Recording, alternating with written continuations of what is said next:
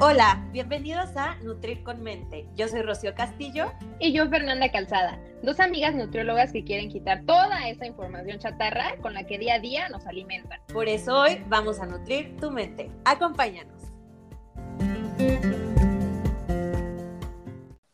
Hola, ¿cómo están? Bueno, pues esta semana, como lo prometido es deuda, vamos a hablar de un tema bastante controversial, pero creo que yo usaría moda. Es una dieta que está de moda, ¿no crees, amiga?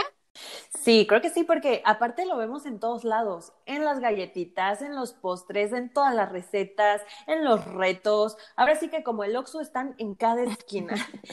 y esa y es la palabra keto o la palabra cetogénica. Y si tú no has escuchado esa palabra, yo no sé en qué mundo vives porque de verdad está cañón el bombardeo que estamos viviendo hoy en día. Exactamente. Lo que queremos hacer en este episodio es eh, desmitificar y aclarar algunas cuestiones que giran en torno a esta dieta.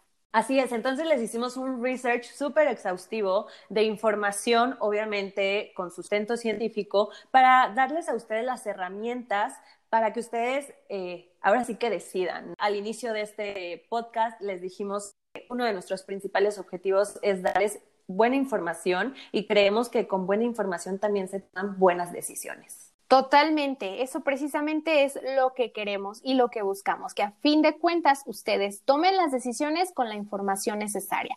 Y vamos entonces a iniciar sin más. Bueno, y lo primero que queremos compartir es cómo surgió. Y es que esta estrategia nutricional surgió como tratamiento para niños con epilepsia, pues notaron que al disminuir su aporte de carbohidratos había una mejora en los episodios epilépticos en estos pacientes. Y sí, bueno, ¿de qué trata entonces la dieta cetogénica? Como dice Fer, es una disminución de carbohidratos. Eh, nuestro consumo diario cuando estamos en una dieta cetogénica debe de ser entre el 5 y el 10% eh, de carbohidratos. Y esto porque, como les habíamos platicado en el, en el capítulo anterior, los favoritos para la obtención de energía del cuerpo son los carbohidratos. Entonces, al momento en el que nosotros bajamos este aporte de carbohidratos considerablemente, el cuerpo se, ve obligado a obtener esta energía de otros sustratos y en este caso el sustrato van a ser las grasas. Precisamente lo que hace el cuerpo, o bueno, lo que hace esta dieta es creer o hacer creer al cuerpo que se encuentra en ayuno y por tanto, pues empieza a utilizar la energía a partir de la grasa que tiene en sus reservas energéticas. Al momento en el que se empieza a generar eh, energía a partir de la grasa, pues el cuerpo genera los famosos cuerpos cetónicos. Y algo que refieren mucho de este tipo de dieta es la disminución en el apetito. Una sí por los cuerpos cetónicos y otra porque sabemos que las proteínas y las grasas pues tienen un vaciamiento gástrico un poquito más grande o prolongado, que básicamente ¿qué es esto? Eh, el tiempo que tarda en vaciarse el estómago. Sí, así es. Tal cual. Porque luego Fera por ahí me anda criticando que hay, doy muchos tecnicismos y no sé qué. Entonces, ahí está. El tiempo que tarda en vaciarse el estómago. Es más sencillo de entender, ¿a poco no? Ah, sí, creo que sí. Eh, y pues bueno, al tener este vaciamiento gástrico un poquito más lento, pues claro que, que nos sacia por mayor tiempo igualmente. Algo también importante a mencionar es que estos cuerpos cetónicos no solo se producen dentro de la dieta cetogénica, también se producen por ayunos prolongados o por entrenamientos o ejercicios prolongados, por tiempo prolongado. Un punto importante también a destacar de estos cuerpos cetónicos es que son diuréticos. Entonces es muy fácil que arrastren también con minerales, como es eh, cloro, cloro, sodio, potasio, magnesio, selenio.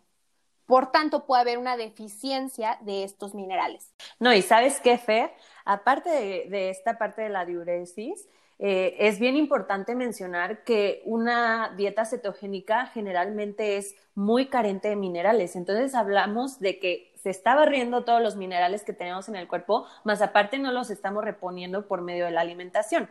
Y algo que me llamó mucho la atención fue un estudio que leímos con Fer de algunas situaciones adversas que presentaban los niños que llevaban una dieta cetogénica, eh, niños con epilepsia, y entre uno de ellos, no muy común, pero sí llegaron a presentar algunos, fueron arritmias cardíacas por precisamente esta deficiencia del mineral selenio. También como calambres, y sabemos perfectamente que los calambres tienen muchísima relación con la hidratación y los minerales que tenemos en nuestro cuerpo, Pues, ajá, eh, tienes mucha razón, eh, Rocío, porque esta dieta precisamente es una, eh, o bueno, lo que, a lo que nos lleva es una deshidratación crónica.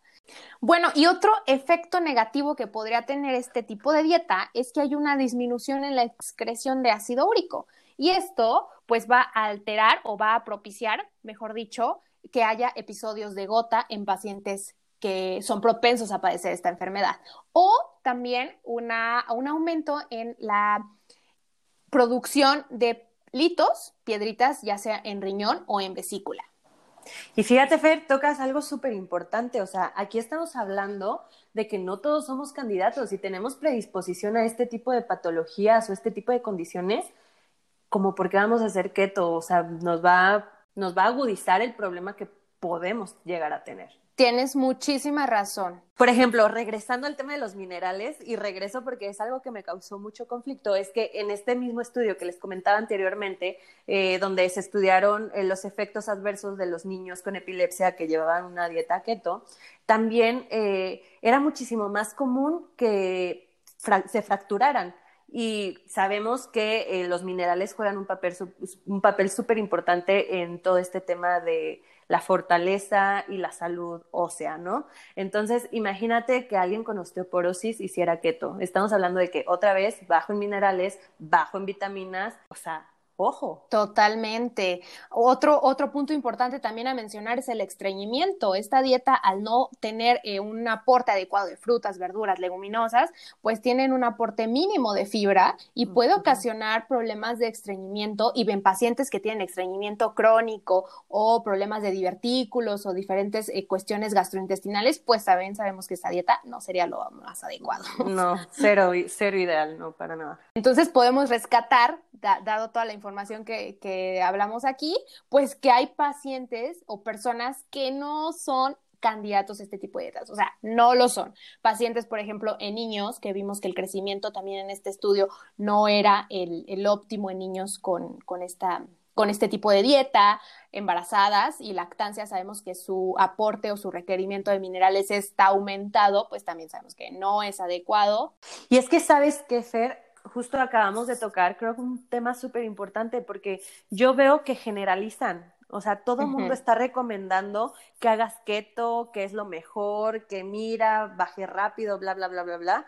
Pero ojo, hay que checar, como decíamos eh, anteriormente, no los resultados estéticos que te puedan dar, sino qué problemas también te pueden traer, porque algo que es rápido y es fácil, créeme que a la larga te puede causar alguna situación que tú no contemplabas y no porque a la vecina le funcionó o la influencer te lo recomendó, quiere decir que tú seas candidato a. Sí, muy, muy de acuerdo con eso. Entonces, para poder elegir o para poder este, optar por este tipo de dieta, sí es necesario acercarte con un especialista para que vea cuál es tu predisposición, que te haga un estudio, que te haga un, eh, un estudio previo a iniciarlo para ver si realmente eres candidato o no eres candidato. Porque recuerden, se trata de cuidar tu salud, no de empeorarla.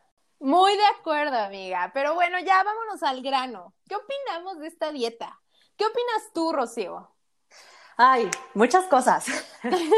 Creo que nos podemos llevar como dos horas platicando de esto, de nuestras opiniones, pero fíjate que un estilo de vida precisamente es algo que vas a poder llevar durante años y años, durante toda tu vida prácticamente.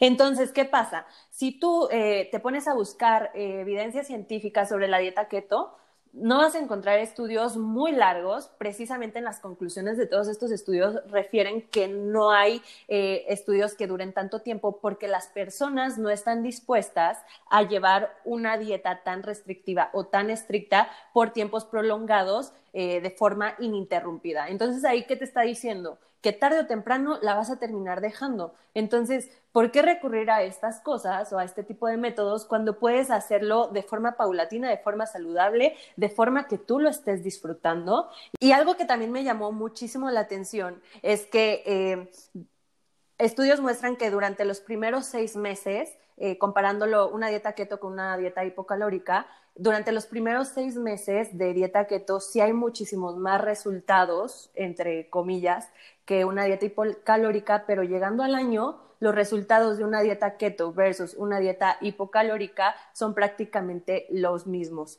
Uno refieren que es porque probablemente después de los seis meses ya no hubo tanto apego por parte de las personas que llevaban keto y un sinfín de situaciones que a mí me corroboran que esto no es sostenible a lo largo de los años.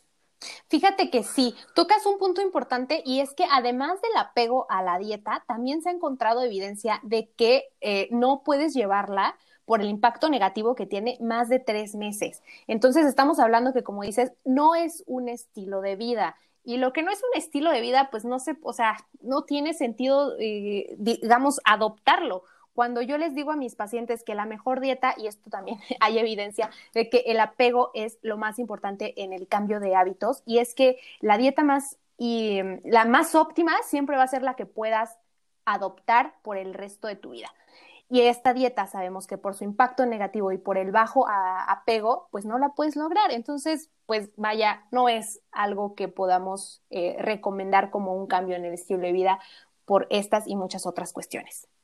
Sí, porque al final de cuentas debemos de recordar que una dieta correcta va a tener varias características, entre algunas que sea completa, que sea variada, equilibrada, suficiente, entre algunas estoy mencionando. Entonces, de estas, la dieta keto no está cumpliendo con alguno de los puntos. Muy de acuerdo con esa, con esa cuestión. Entonces, pues siempre vamos a optar por eh, encontrar el equilibrio, como lo hemos estado manejando y les hemos estado diciendo en repetidas ocasiones, eh, hay que encontrar el equilibrio. Entonces, en lo personal, nunca voy a estar a favor de una dieta que restrinja algún macronutrimento, porque cada nutriente, perdón, cada macronutrimento, cada alimento aporta diferentes cuestiones. Entonces, se trata de darle variedad, de equilibrio y, y pues así de sencillo. Precisamente entre más variada, más completa. Así de fácil, exactamente. Y sabes qué, Fer, también eh, hay algo que quiero tocar en este podcast, o sea, aprovechando que andamos en estos rumbos. Eh, por ahí han salido mucho eh, a flote la recomendación de cetonas exógenas, que mm. prácticamente es tomar un suplemento basándose en toda esta teoría de la, de la dieta cetogénica. Y creo, Fer, que aquí es bien importante mencionar que si aún hay demasiada controversia con la alimentación, o sea, como tal, con la dieta, con la base eh, que es la alimentación. Y que ya estén saliendo suplementos, híjole, me causa a mí muchísimo ruido, Fer, muchísimo. Fíjate que yo la verdad no estaba enterada de esto. Bueno, aquí fue, fuiste tú la que me, me, instruyó en esto de que estaban vendiendo cetonas exógenas, o sea, exógenas quiere decir que de una manera externa las obtienes y, no, y no solamente del cuerpo, y que tenían un, o bueno, que la mercadotecnia los estaba manejando como tener un impacto eh, mágico de metabolizar los carbohidratos, o sea, una cosa de verdad muy loca que no tiene nada de evidencia científica. Y, y sí es preocupante hasta qué punto la mercadotecnia se está aprovechando de este tema keto al punto de vender cetonas exógenas. O sea, a mí me tenía de verdad impactada. Sí, o sea, a, las dos nos tenían con la boca abierta. Una por eh, las redes sociales, cómo se está manejando esta información de, la, de las cetonas exógenas. Yo les voy a comentar un video que vi por ahí en TikTok que, bueno, o sea, ya me infarté, ya reviví, me volví a infartar. por ahí, sí. no, yo estaba aquí, bueno, ya no, no, no sabía ni qué hacer. Sí, a mí me lo mandó, déjenme contarles, a mí me lo mandó, me dijo, ve esto, amiga, y lo veo, y de verdad, no, cuéntales, cuéntales para que todos se infarten con nosotras.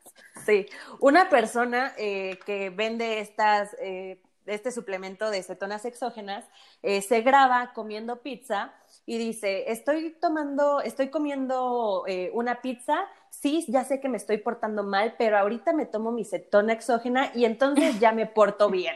Y yo así como de, ¿what? O sea, entonces ya no entendía ahí el punto en el que él dice, come toda la pizza que quieras, mientras te tomes tus cetonas exógenas vas a ser la persona más sana del mundo y vas a seguir en cetosis y sí, o sea, no, no, nada, nada, o sea, ni por donde le quieras ver podemos argumentar eso. O sea, de verdad, se me hace increíble. Pero bueno. Sí, no, es todo un tema este, esto de los suplementos y justamente una de, la, de los laboratorios o de las marcas que venden este, pues este producto eh, son productos multinivel, es decir, que personas lo venden, etcétera. Entonces, una de las personas que lo están vendiendo, en su mayoría, pues no tienen nada que ver con la, pues, el área de la salud Y otra, esta empresa, en las recomendaciones que le hacía a sus vendedores, era que dijeran que todo estaba basado en la evidencia científica que había de la dieta cetogénica, pero que las cetonas ah. exógenas aún estaban como en veremos. pero, pero lo que yo te digo, Fer, si la dieta cetogénica aún está como en veremos, entre muchos, muchas personas sí la defienden, otras no, entre que la evidencia científica sí, no, bla, bla, bla, pues ahora métete un suplemento todavía peor. Sí, no, no hay base todavía para hablar de eso. Sí, bueno, y es que así es la ciencia, vaya. Eh, lo que hoy decimos como certero, pues puede que el día de mañana no lo sea, y es que así avanza, ¿no? Sí, está en constante evolución. Un ejemplo muy claro es hace mil años que le hacíamos caso a la pirámide alimenticia, hoy ya sabemos que ni para qué voltearla a ver. Entonces, sí, sí, me parece muy acertado, Fer, que hagas este comentario porque, bueno, hoy estamos en el 2020. Si escuchan 10 años después de este podcast, seguramente habrá más información del tema. Total, totalmente. Pero bueno, ya para concluir, este, ¿cuáles son las conclusiones más bien que tú ves, amiga? Es una dieta que sí es muy específica, tiene beneficios en ciertas, muy ciertas eh, especificaciones con ciertas personas. La mayoría no es así. Así es, hacer mucho énfasis en que es muy restrictiva, que es eh, a la larga muy difícil de llevar, no es lo ideal y que estamos muy carentes de fibra, minerales, vitaminas. Eh, porque disminuimos prácticamente todos los alimentos que nos aportan todos estos nutrientes. Entonces, recuerden que nosotros estamos aquí para defender la salud y también vamos a defender siempre el equilibrio. Creemos que el equilibrio siempre es el camino hacia disfrutar y hacia vivir plenamente. Plenamente. bueno, y pues esperamos que la información de eh, este episodio les sea de ayuda, que se acerquen a su profesional de la salud, que se acerquen con su nutriólogo para que les hagan un análisis completo y los chequen para ver si son candidatos o no. Eh, aquí tienen pues ya la información para poder este, tomar la mejor decisión. Y también, Fer, eh, fuera también de si ser candidatos o no, también si es necesario, ¿no? Creo que también es algo bien importante. Y también tener muy, muy, muy arraigados o muy presentes eh, los pilares creo que los pilares más importantes son eh, la alimentación, una alimentación equilibrada, el ejercicio, un buen descanso, y y claro, la paciencia. Siempre y cuando tengamos esos pilares bien presentes, ni una acetona exógena, ni cualquier suplemento, ni cualquier moda que de pronto salga ahorita o en 10 años nos va a mover de donde estamos ahorita. Lo dijiste todo, amiga, exactamente. Es un estilo de vida que se tiene que crear. Este tipo de dieta no es un estilo de vida, pero bueno, eh, esperamos que les haya, les haya servido la información otra vez y pues nos vemos el siguiente miércoles. Hasta el próximo miércoles. Bye bye. Esto fue Nutrir con Mente. Gracias por escucharnos y ser parte de este proyecto. No olvides seguirnos en nuestras redes sociales, arroba Nutrir con Mente. Para que te enteres de todo lo nuevo. Nos vemos en el próximo capítulo. Bye bye.